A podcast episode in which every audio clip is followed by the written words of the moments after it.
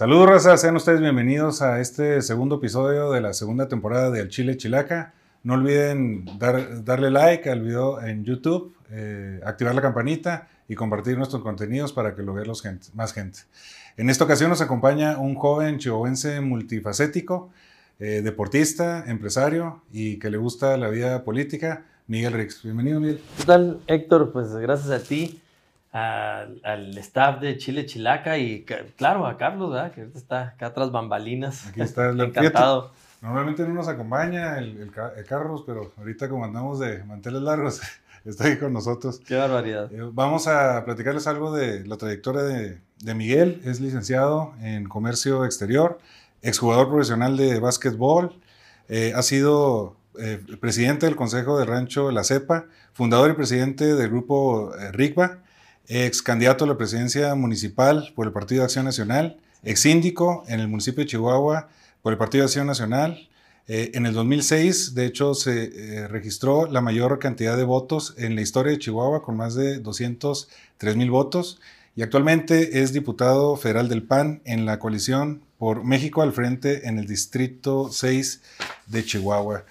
Pues, Miguel, en serio, yo estoy sorprendido de, de toda tu trayectoria, porque probablemente eres una persona muy joven de, de 44 años. Lo comentamos al, al inicio, antes de, de, entrar al programa, pero me comentas que para los estándares nacionales, pues ni siquiera estás tan... Tan, tan, tan, tan avanzado en edad. No, pues mira, eh, ahora que llego a la Cámara de Diputados, yo pensé que iba a ser de los más jóvenes. Y no, hay, hay diputadas y diputados muy jóvenes que están ahí. Eh, algunos con ya experiencia en servicio público y otros no, otros que de plano llegan novicios. Pero, eh, pues yo, como te comentaba, Héctor, yo creo que es una situación cultural. Eh, habrá otros lugares del país que le brinden más oportunidad a gente más joven. Es bueno y es malo porque luego también la juventud hace que tengas o tomes decisiones erróneas que después si no tienes una mente bien enfocada, si no tienes un balance en tu vida, cuesta mucho recuperarte. Entonces yo creo que siempre es bueno, eh, pues, tener esa madurez, esa experiencia para llegar a espacios que exigen que, pues, representes a la gente con ese temple, ya repito, de esa madurez, eh, que, que, que haga que en este caso en la Cámara de Diputados pues sobresalgas, no que seas uno más del estanque de 500 tiburones. Yo te doy la razón sobre todo en el hecho eh, de que es importante cometer errores, pero no se puede cometer errores cuando tú estás representando a, a pues miles de personas ¿no? en un distrito, en un municipio, en, en un estado. Eh, la incompetencia también es corrupción. En ese sentido, sí, debemos nosotros como ciudadanos escoger a los eh, a las personas más indicadas que nos puedan representar haciendo un buen papel. En tu caso, pues tú no aprendiste a base de error en la, en la vida pública. Si te equivocaste, fue en la iniciativa privada y en la mayoría de los casos emprendimientos tuyos, ¿me equivoco? Pues mira, Héctor, sí, eh, cuando fui candidato en el 2013, yo nunca había tenido la oportunidad de ser servidor público, nunca había trabajado yo este, en el ámbito público, no tiene nada de malo, por supuesto que no, pero esa falta de experiencia, pues, eh, provocó que yo iniciara la campaña a la alcaldía en el 2013, pues eh, lento y a lo mejor tropezado. Esa falta de experiencia, pues eh, no me ayudó en un principio de la campaña. Afortunadamente me fui recuperando, fui recuperando y gané bastante terreno en la confianza de los chihuahuenses. No me dio para ganar, pero sí para quedarme en la mente de muchos chihuahuenses y eso me brindó la confianza para yo poder continuar, es la confianza. Y por otro lado, el compromiso que adquirí en campaña de haber recorrido la ciudad, conocer muchas cosas que uno desconoce cuando te sales del círculo este donde uno vive. Y dije, bueno, sería egoísta de mi parte retirarme por haber perdido a sabiendas de las exigencias de los chihuahuenses. Entonces, pues, decido continuar en el ambiente público. Afortunadamente, en el 2016, como candidato a síndico gano, soy fui síndico Y en el 2018 lo mismo.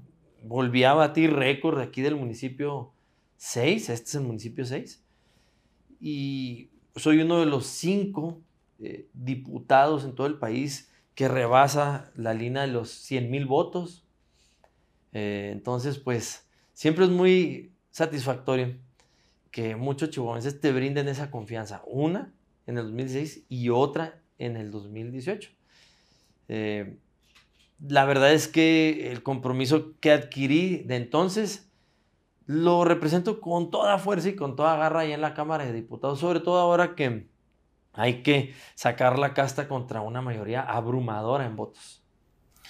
Eh, Miguel, eh, me gustaría, antes de continuar con, con, eso, para empezar, antes de eso, eh, yo seguí esa campaña, te recuerdo como, como candidato, te doy la razón, has crecido mucho, tienes un discurso muy diferente, una manera de expresarte completamente diferente. sin embargo, yo no considero que hayas perdido en esa elección, sí perdiste obviamente la, la presidencia municipal, pero te has hecho de, de, un e, equipo fuerte, de gente que te apoya, que te permitió ganar de la manera eh, pues, en la que ganaste la, la, la sindicatura. Y, y, de manera muy sorpresiva para muchos, ¿eh? porque los que te vimos en campaña, y me incluyo, yo no te veía como un candidato ganador habiendo perdido la, la presidencia municipal cuando, cuando lo hiciste en, en aquella ocasión. Y el tenerte aquí cerca y platicar contigo y ver la manera en la, que te desenvuelves, pues la verdad que eh, se ve el trabajo que, que, hay detrás. No eres un improvisado definitivamente en esto. No, bueno, pues eh, esa experiencia me ha dado las bases para ir mejorando la manera en que me debo de expresar, en que tengo que transmitir y en la que hay que convencer y persuadir, ¿no? Eh, hay que convencer y persuadir a los chihuahuenses por un lado y luego también intentar hacerlo en la Cámara de Diputados. Digo lo intento porque lamentablemente estoy en una legislatura en donde no eh, se rige por el nivel de debate, es por el lineazo que le dan a la mayoría. La verdad lo tengo que decir porque es bien lamentable que te subes a tribuna con un discurso prometedor, sustentado en, datos, en estadísticas, en cifras, y en menos de 10 segundos te lo votan en contra, hombre. Y lo lamentable no es que te lo voten en contra, lo lamentable es que uno propone con el fin de que nos desarrollemos todos, que tengamos una, meta clara y una causa propositiva para México. Al final te lo votan en contra y esto queda como una simple crítica que te desechan en 10 segundos. Es frustrante. Hace pocos días me decía una compañera de la universidad, no, es que tú nada más te quejes, nada más señalas. ¿Dónde están las propuestas? Es que después de la propuesta viene entonces ese, ese señalar. Les dije, les propuse, presenté esta iniciativa, presenté esta reserva, este punto de acuerdo, lo desecharon y ahora estamos sufriendo esto, esto, esto y esto. Y se los tengo que recalcar y se los tengo que hacer ver para generar esa conciencia y que las próximas elecciones prestemos atención y vayamos a votar convencidos de quién puede ser un mejor representante para nosotros. entrando ya en las preguntas que tenemos preparadas, Miguel. Sí. Eh, tú vienes de una eh, familia eh, de, estirpe panista, interesada en, en la política. ¿Recuerdas alguna experiencia que te haya marcado en, lo particular al estar conviviendo con tu madre, con tu familia? Desde niño, desde niño yo acompañaba a mi mamá, a mis tíos, a mis abuelitos, abuelitos sobre todo, pues a diferentes eventos políticos. Yo no entendía entonces qué, qué significaba democracia, libertad de expresión, eh, respeto al voto. Yo no entendía esos términos, pero algo decían por ahí, ¿no? Y entonces, ahí en los ochentas, principios de los ochentas, salían y con toda fuerza trataban de convencer a muchos chihuahuenses y, no, y se perdían elecciones, y elecciones y votar para qué. Pues eso dejó una espinita. Luego pasaron algunos años y yo estando en secundaria, parece, me llevó mi mamá casi castigado al Teatro de los Héroes a días de que murió Manuel Cloutier Maquío. Entonces pasaron un video, un video de veras que me motivó enormemente. Y dije, ah, mira, yo qué, chingón, yo quiero ser como él, ¿no? Ese tipo que saca la casta por nosotros. Algo está peleando con, con esa energía. Y la verdad es que ahí me convencí, de ahí ese castigo. Este, eso fue lo que me marcó participar en política. El panismo de los 80 aquí en Chihuahua era un panismo muy distinto al que, al que vivimos ahora. sí, totalmente, totalmente. Eh, ¿Tú sientes todavía que se haya conservado algo de esos ideales eh, panistas? Hay algunos eh, personajes en Chihuahua que mantienen ese espíritu, esa causa. Unos ya muy adelantados en edad, otros jóvenes. Pero, pues, eh, los partidos políticos hemos entrado en una zona de confort, en donde no hemos hecho más que continuar con lo cotidiano en términos electorales. Eh, pues eh, sí lamento que no exista ese espíritu, esa energía de principio de los ochentas. Yo lo viví en carne propia, nadie me, nadie me lo platica sería genial que regresáramos a esa convicción. ¿Te tocó el verano caliente? ¿Te imaginas a los panistas de ahora haciendo lo que hacían en aquel entonces?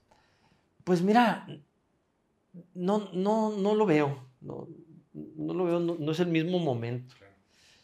Eh, pero bueno, definitivamente la convicción, el esfuerzo, la lucha por los ideales, esa debe continuar en sus diferentes facetas y modalidades y etapas de la vida. Eh, yo quisiera ser alguien que motivara mucho a la gente a que saliera convencidísimo a votar por quien quiere, a defender lo que se tenga que defender y pues mejorar nuestro ambiente, sobre todo social, y luego después pues ver cómo nuestra aportación influye a esa mejora. Y Miguel, eh, cuando iniciaste en el deporte, ¿cómo, cómo fue? ¿Iniciaste con el básquetbol? Sí, igual. Mi papá siempre jugó básquet, siempre jugó básquet. Eh, un gran apasionado, enamorado de los Dorados de Chihuahua. Y de los Dorados buenos, de los que fueron campeones. De los aquellos, ¿no? De, de, Raúl Palma, Oscar Yacién, Chuy García, Fernando Tiscareño, este, todavía Carlos Quintanar, La Aguja. Entonces mi papá era un gran aficionado, enamorado a esos Dorados de Chihuahua. Jugó él más o menos es desde aquella época más joven, ¿no? De la época de Memo Márquez, Pompis González, más joven. Entonces de ahí nació mi, mi, pasión por el básquet. Tengo una gran pasión por el básquet. Siempre me encantó jugar, jugar la defensa, este, tirarse por una bola, porque era lo que salvaba el juego. Y como yo era buen anotador, entonces si yo quería mantener mis minutos en la cancha, tenía que hacerlo de otra manera. Entonces, pues, este cuenta que no le, hay que salir a defender a, aquel o cual. Entonces, este, me metí en la cabeza a jugar defensa. Jugar defensa a los, a los votadores, a estarlos molestando, a que no pudieran hacer el juego, que no pudieran cuadrar su, su estrategia, este, no dejar que los tiradores este, fueran a, a agarrar la bola porque entonces le iban a tirar, le iban a meter.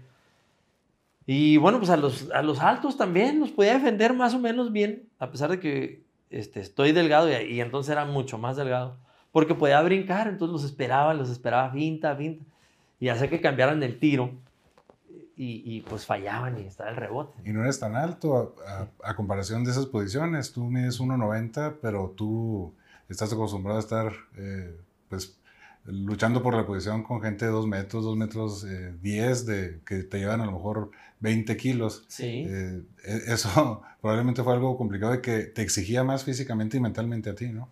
Pues sí, pero sabes que era mucho más la, satisfacción de decir, y lo voy a macizar a este, pues no, no la, y la fallaba y luego les bajabas el rebote, o se las tapabas, o, o sea, hacías que batallar, eso era súper satisfactorio para mí. Era como meter 40 puntos, ¿no? Traer ahí este, asoleado, alguien que, me sacaba en, peso y en estatura.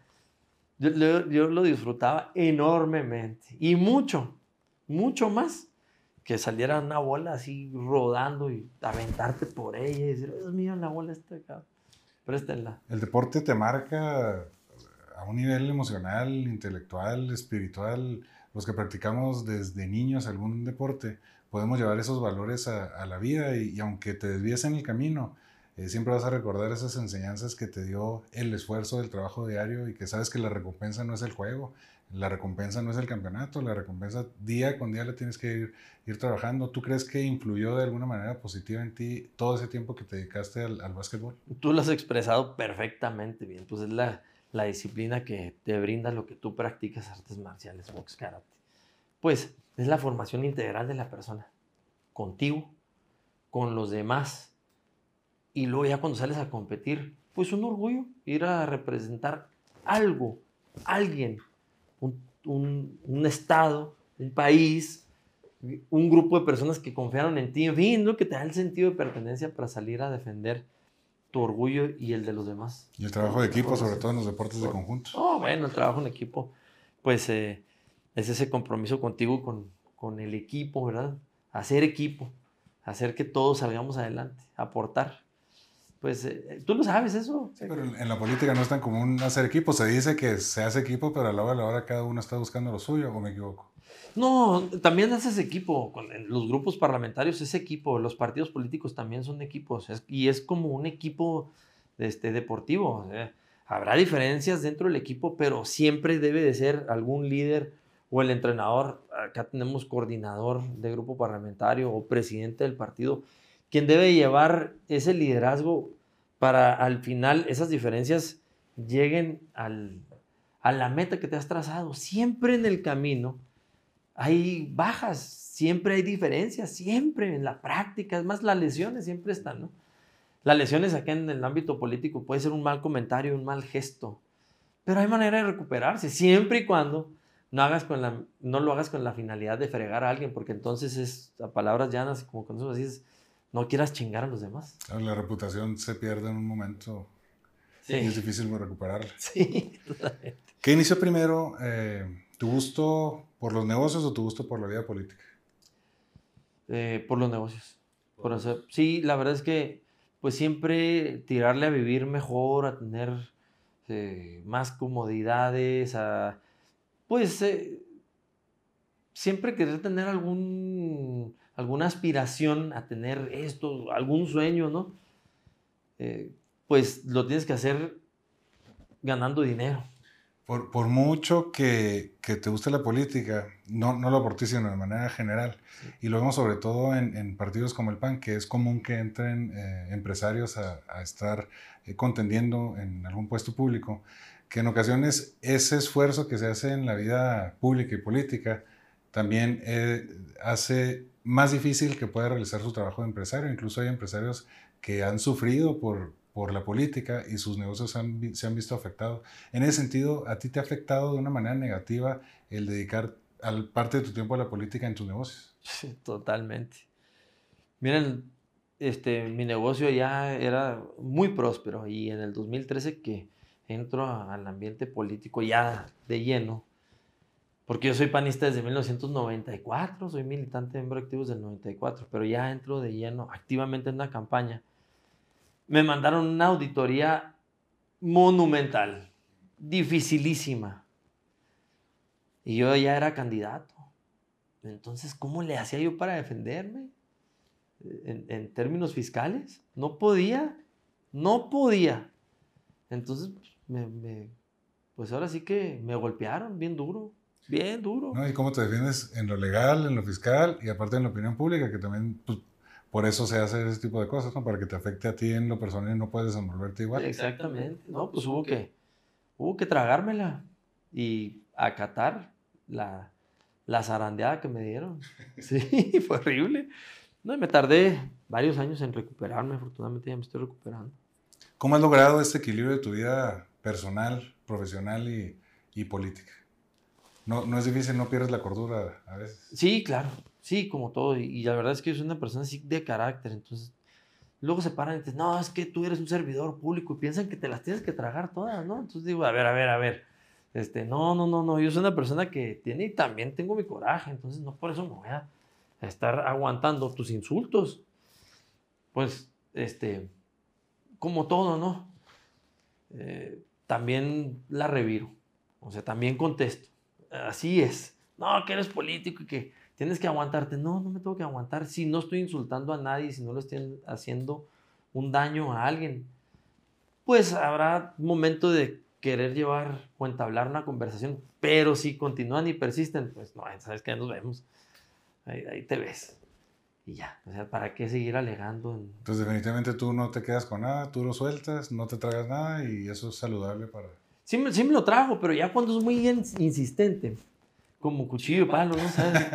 No cortan, pero como, este, pues tampoco, o sea, lo voy a permitir, ¿no? O sea, contesto y me retiro y punto. Sí, en ocasiones la gente se aprovecha de, la posición en la, en la, que estás. Pueden ser los mismos compañeros de, de, profesión tuyos, eh, o puede ser cualquier persona que te topa y que le caes mal por alguna situación que tú ni cuenta y que sabe que tú no te puedes enfrentar a ellos. Porque el que se va a ver mal eres tú, la persona conocida eres tú. ¿Te ha tocado? Eh, sí, muchas veces. Muchas ¿Cómo lo manejas? Pues son situaciones en las que sí me tengo que tragar. Sobre todo en redes sociales, que escriben y que escriben y que escriben y que escriben. Y atacan y atacan y atacan y atacan sin fundamento, sin conocimiento. Pues este, no hay más que dejarlas correr.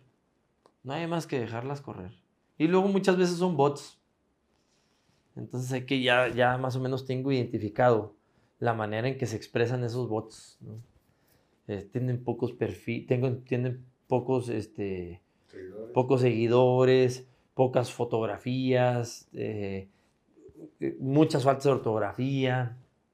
ya los, más o menos lo sé identificar, esos bots. Pero si tú eres de los que todavía manejas sus redes sociales o tienes un staff Yo manejo mis redes sociales todas. Okay.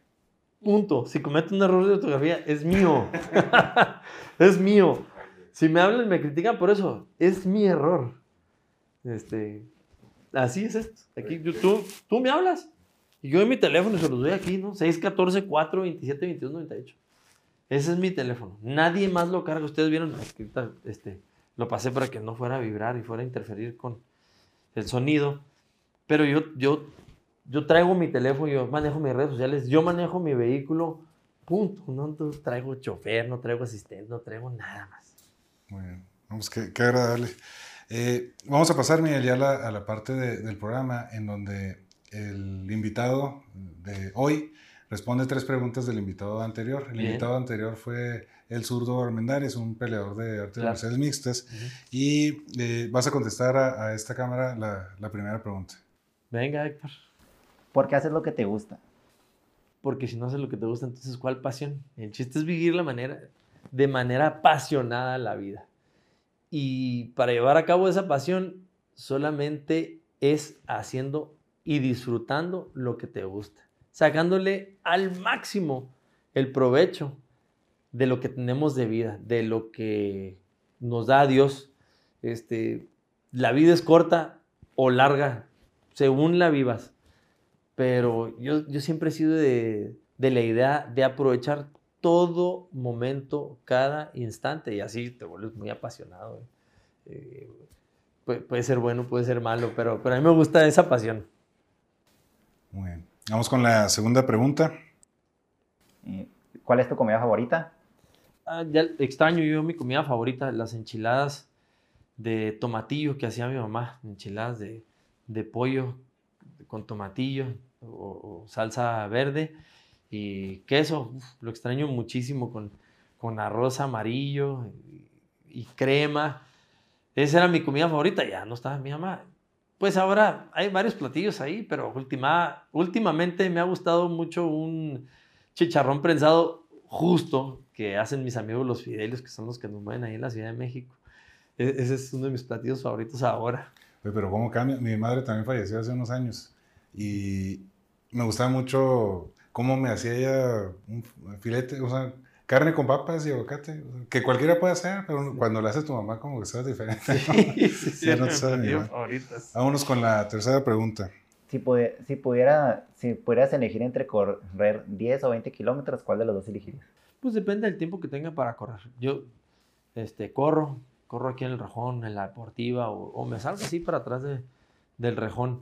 Puedo correr 10 o 20, claro. Eh, los 20 kilómetros me exigen mucho más, pero los puedo correr los dos. Eh, si, si, tengo tiempo a correr 20, me aviento los 20. Si no, pues los 10 eh, Me canso mucho menos, me agoto mucho menos en los 10, pero igual los disfruto los dos, me pongo la música a todo volumen y entre que voy cantando y tarareando y, y voy pensando muchas otras cosas, ¿no? Entonces, pues los dos los disfruto mucho más. Puntualmente te diría que los 10, puntualmente. Muy bien. Pues muchas gracias, Miguel. Eh, antes de terminar, ahora te toca hacer tres preguntas al, al siguiente invitado, volteando a, a, esa cámara. No, pues me las aviento luego, luego. La primera pregunta sería, ¿qué es lo que más disfrutas de Chihuahua? La segunda pregunta sería, ¿cómo te imaginas tú a un Chihuahua próspero? Y la tercera pregunta es, ¿o será que desde tu perfil, desde tu ángulo, en qué crees tú que aportarías más en la vida pública del municipio de Chihuahua? O sea, desde el ámbito empresarial, deportivo, artístico, cultural. ¿Cómo crees tú que aportarías mucho más al desarrollo de la, de la sociedad chihuahuense? Muchas gracias, Miguel. ¿Dónde pueden seguir en tus redes sociales? ¿Qué, qué es lo que usas? ¿Usas Facebook? Facebook, Twitter, Instagram. ¿Cómo estás ahí? Eh, Miguel Rix 3. en las tres. sí. Muy bien. Pues no olviden seguir al, al, diputado en las redes sociales. Realmente, pues es un joven de, de 44 años muy preparado, con mucho eh, futuro, también con, con, un presente interesante. Eh, es una persona chingona que le gusta también apoyar a, a personas chingonas de acá del norte de México. Él ha representado a nuestro estado a nivel nacional. Tres años estuviste en los Dorados. En profesional sí, pero fui a 11 campeonatos nacionales. 11, tienen nueve campeonatos. ¿Vale? ¿Tienes nueve campeonatos? Sí, nueve, pero fui a 11. De esos 11 ganaste nueve. Sí, así es. Ah, qué chingón. Un digno representante, ahora como diputado eh, federal. Eh, y pues terminamos ahora con este programa. Muchas gracias, Miguel. Héctor, muchas gracias. Esta es tu casa cuando quieras aquí a acompañarnos.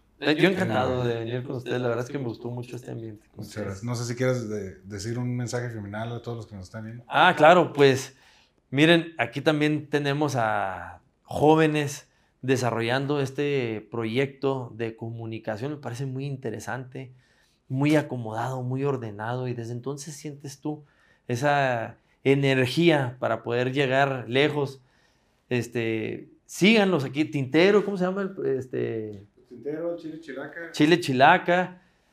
Eh, síganlos porque la verdad es que me pareció muy interesante, sobre todo el, el desarrollo y dinamismo de la entrevista. Muchas gracias. Eh, ánimo, ánimo. Muchas gracias. Pues, aquí estamos al pendiente. Vamos a concluir esta entrevista. Muchas gracias por acompañarnos. No olviden seguirnos en nuestras redes sociales y abúrrase. Si les gustó este video, no olviden dejar su manita para arriba y activar la campanita para que sigan nuestros contenidos. Abúrrasa y que tengan un exitoso día. Antes de despedirnos, checa los otros videos del Chile Chilaca y suscríbete para que veas más contenidos como este.